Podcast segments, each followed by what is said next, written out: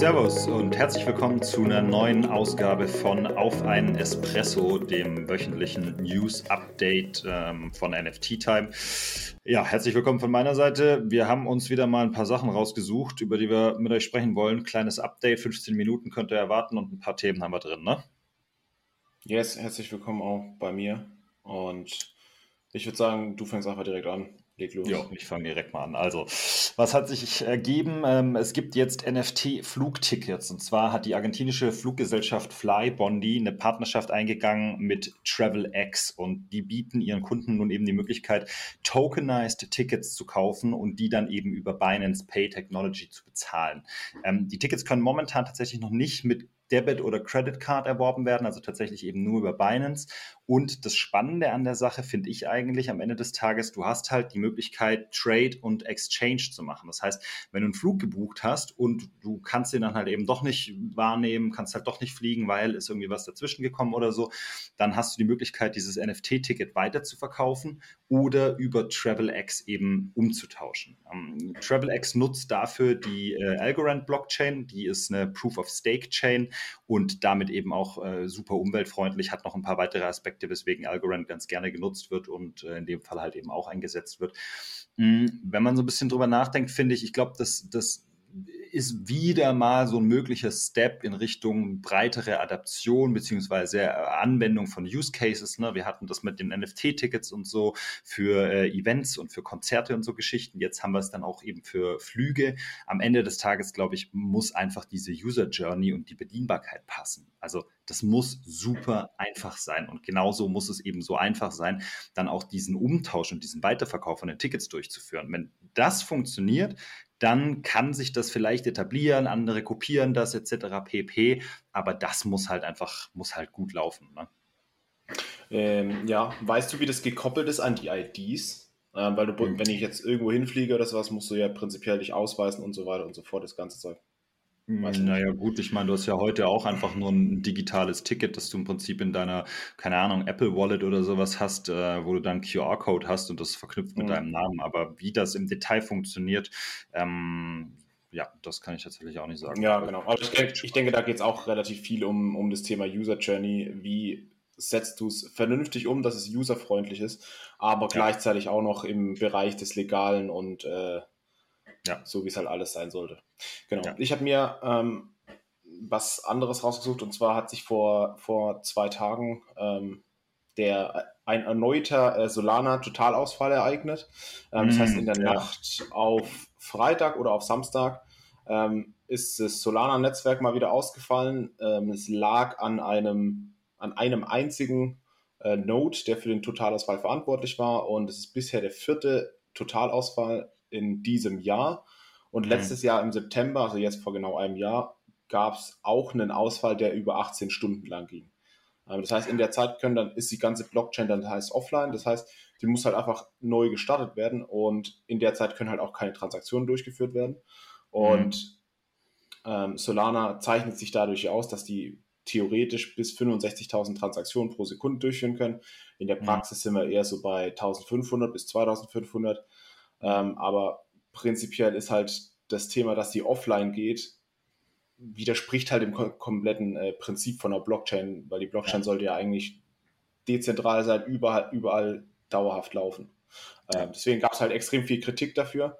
Ähm, der Kurs ist jetzt nicht groß eingebrochen, hatte ich jetzt eigentlich mehr erwartet, dass er größer einbricht. Vielleicht auch einfach, weil es schon so oft passiert ist, dass die Leute das nicht mehr. Weißt du, weißt du wie sehr er eingebrochen ist?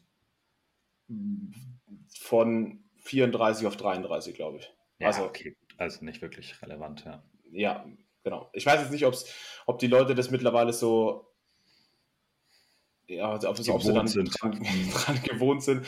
Ähm, aber klar, es gab halt extrem viel Kritik und sowas. Mhm. Ähm, ja. Schwierig. Bleibt okay. abzuwarten, was da ja. ja, das ist wie gesagt schon echt ein paar Mal passiert. Ähm, eigentlich ein No-Go, aber offensichtlich hat es bisher noch nicht äh, dafür gesorgt, dass Solana irgendwie ja in richtig große Probleme deshalb gekommen ist. Ja. Na gut, ich habe noch was anderes. Ähm, Christie's, äh, das, das, ja, ich glaube, legendäre Auktionshaus Christie's geht on-chain. Ähm, Christie's ist jetzt nicht unbedingt komplett neu im Bereich NFTs, Web3. Ähm, die sind damals verantwortlich gewesen für den Verkauf oder für diese Versteigerung, Schrägstrich Auktion von diesem äh, Beeple-Kunstwerk Every Day is the First 5000 Days. Ähm, das war im März 2021 und das hat damals für ziemlich krasse Schlagzeilen gesorgt, weil das für knapp 70 Millionen US-Dollar verkauft wurde. Ähm, und das war eben Christie's, die, die diese Auktion durchgeführt haben und die sind jetzt eben on-chain gegangen, haben sich einen eigenen ja, NFT-Marktplatz, Schrägstrich, Online-Auktionen on-chain gebastelt. Das Ding nennt sich Christie's 3.0. Ähm, kann, man, kann man finden unter nft.christie's.com. Ähm, Link packe ich auf jeden Fall in die Show Notes mit rein. Und Weshalb On-Chain? Weil tatsächlich eben jede einzelne, jeder einzelne Beat-Vorgang auf ein, auf ein Objekt, das, das geboten wird, eben On-Chain registriert wird. Das heißt, du meldest dich eben an, ganz normal mit einer Wallet, ja, und dann bietest du auf einen Gegenstand, der eben zur Auktion steht. Ähm, und jeder Vorgang kostet dann auch tatsächlich Gas-Fee und wird wirklich quasi On-Chain dann eben äh, hinterlegt, dass äh, die Wallet-Adresse X eben einen Betrag äh, ja, geboten hat auf dieses, auf dieses, auf dieses mhm. Kunstwerk oder was auch immer das dann ist. Ähm, da, ja, weiß ich nicht, tue ich mich ein bisschen schwer mit. Ähm, also, ne, jetzt muss man realistisch sagen, die Kunstwerke, die bei Biscuit Christie's versteigert werden, die sind jetzt natürlich nicht unbedingt im, im, niedrigen Bereich, sondern die Dinger kosten halt auch gerne mal 3, 4, 5, 6, 7 ETH oder mehr. Ähm, das heißt, natürlich machen dann Gas-Fees beim Beat-Vorgang jetzt nicht wirklich viel aus, aber ich finde es irgendwie trotzdem schwierig, dass du bei jedem einzelnen Beat-Vorgang eben Gas-Fee bezahlen musst. Ja. Ähm, und ja. kommt ja immer mal wieder doch noch vor, dass die Gas-Fees auch ziemlich nach oben gehen. Ähm, ja, das finde ich irgendwie nicht so, nicht so richtig schön. Überleg mal, du müsstest bei eBay jedes Mal irgendwie eine Fee bezahlen, wenn du was auf was bietest. Also klar, eBay ist jetzt vielleicht nicht vergleichbar ja. mit Christie's, aber nichtsdestotrotz finde ich das ein bisschen schwierig. Was ich interessant finde, ist, dass Christie's auf den Auktionen, die jetzt schon drinstehen, tatsächlich auch einen Estimate Price hat. Das heißt, sie haben einen Preis, eine Preisspanne angegeben, von der sie ausgehen, dass sie erreicht wird. Und mhm. ähm, ja, wäre mal interessant zu wissen, wie sie da auf diese Preise kommen. Also das habe ich bisher jetzt noch nicht rausgefunden oder rausfinden können, aber das geben sie auf jeden Fall mit an. Genau, also nft.christies.com kann man sich anschauen. Ich packe es in die Show Notes mit rein. Yes, sehr cool. Weil ich glaube auch, dass Christie's oder diese Versteigerung damals von diesem People Picture maßgeblich für, den, für diesen großen Bullrun von NFTs verantwortlich war. Absolut. Weil ich glaube, das kennt mittlerweile jeder. Jeder fragt so, wie bist du da reingekommen oder wie ist dieser, dieser Hype so entstanden und dann verweist jeder irgendwie so ein bisschen auf diese Christ, äh, Christie's Versteigerung da. 100 hm, Prozent. Genau. Ähm, aber um Art geht es jetzt auch in unserem, mm, in meiner ersten Kollektion, die ich vorstellen möchte in unserem nächsten äh, Bereich, Probably Nothing. Ah, eine, eine, was für eine schöne Überleitung.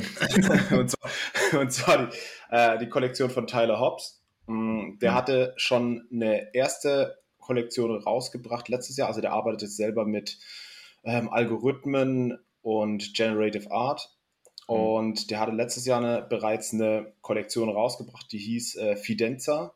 Ähm, war 999 NFTs, Floor ist mittlerweile bei 96 ETH und Volume ist 52.000 ETH oder sowas. Mhm. Also, und das ist auch Generative Art, ne? also im Prinzip so ja, genau. digital erstellte Kunstwerke, die ja von einem Algorithmus quasi entwickelt werden. Genau. Ne? Genau. Und Tyler Hobbs ist äh, sehr bekannter Künstler, ähm, oder bekannte Person, die jetzt auch schon verschiedensten Podcasts zu Gast war, bei Gary Vee und so weiter. Ähm, also sehr bekannter Künstler.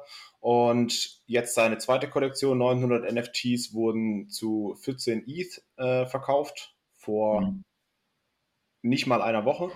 Und mhm. haben dann, glaube ich, irgendwie 17 Millionen eingespielt oder sowas. Ja. Und Floor steht jetzt, glaube ich, bei 17 ETH, also ein bisschen über äh, Mint. Ähm, war mal zwischendurch bei 20 plus oder sowas und hat dementsprechend aber auch schon äh, 5000 ETH an, an Volume äh, reingespielt und das halt ähm, wenn man, also klar, ist halt auch wieder auf OpenSea und wenn man halt mal denkt, so die ganzen Projekte, die halt gerade aktiv sind, da sind halt ganze so Profile Picture Collections, aber jetzt mittlerweile gibt es halt immer mehr äh, von diesen Generative Art oder wirklich die Künstler, die halt auch ihre ganzen NFT-Projekte rausbringen und da verkaufen und sowas. Und da wird halt wirklich mal das Volume nach oben getrieben. Hm, ja, spannend. Ja, ähm, hochpreisig war auch tatsächlich eine kleine Zwischenmeldung sozusagen, hochpreisiger Verkauf von einem CryptoPunk. Und zwar wurde der CryptoPunk mit der Nummer 2924, das ist ein Affe mit ja, einem Hoodie im Prinzip. Ne? Also arg anders kann man es nicht erklären, viel mehr ist es auch nicht.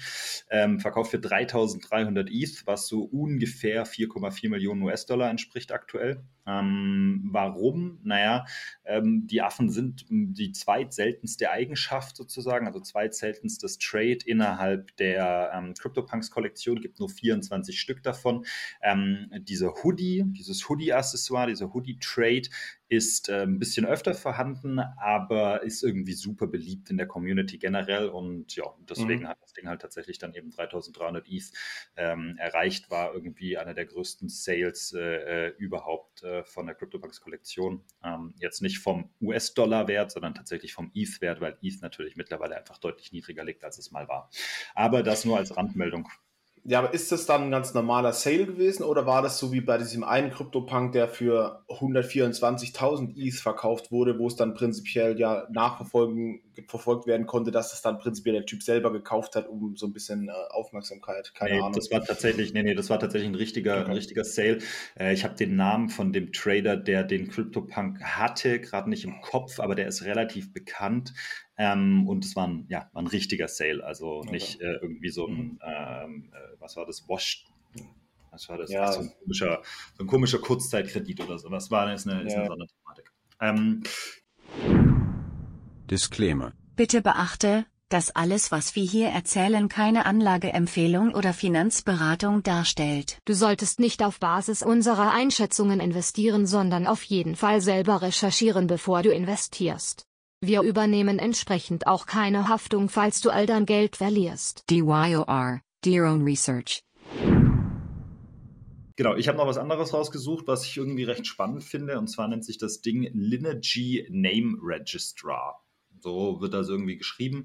Äh, ich kürze es jetzt mal ab mit LNR. Und ähm, das ist wahrscheinlich das älteste NFT-Projekt aller Zeiten. Also ähm, da haben sich ein paar Menschen irgendwie auf Twitter zusammengetan, ähm, vor allem der User M-Caresti und äh, haben mal so ein bisschen nachgeschaut, was waren denn wirklich so naja, historische alte NFT-Kollektionen, die du irgendwie auf der Chain finden kannst. Und tatsächlich ähm, ist diese Kollektion, äh, ich meine 2015, ähm, im August, genau, am 8. August 2015 sozusagen on-chain geschrieben worden und Ethereum ist am 30. Juli 2015 eingeführt worden. Also ähm, im mhm. Prinzip mhm. paar Tage paar, paar Tage danach.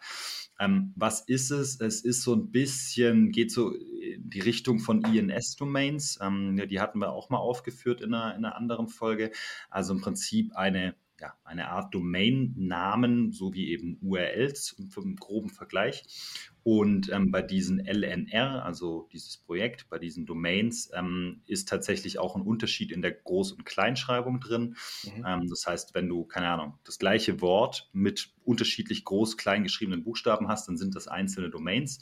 Ähm, das ist auf jeden Fall ziemlich, ziemlich durch die Decke gegangen und ich glaube, innerhalb von 24 Stunden wurden irgendwie knapp 110.000 Domains registriert in diesem Netzwerk, okay. ähm, nachdem das Ding entdeckt wurde. Ähm, und äh, das ist schon ziemlich ordentlich, wenn man überlegt, dass bei INS, glaube ich, die, der Rekord innerhalb von 24 Stunden bei 43.000 Registrierungen waren.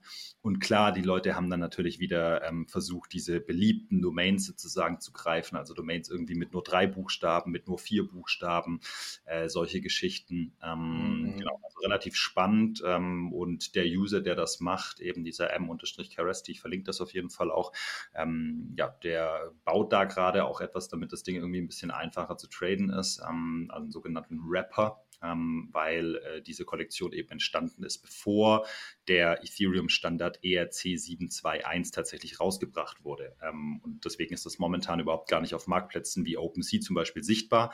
Deswegen baut dieser User momentan auch so einen Rapper. Ähm, nicht Rapper wie, wie der Rapper, wie die Musiker, sondern ein Rapper wie das Einwickeln, äh, damit das Ding dann am Ende des Tages auch auf OpenSea sichtbar ist. Fand ich auf jeden Fall spannend, ist wahrscheinlich, wie gesagt, die älteste NFT-Kollektion aller Zeiten und wurde jetzt so ein bisschen ja, entdeckt.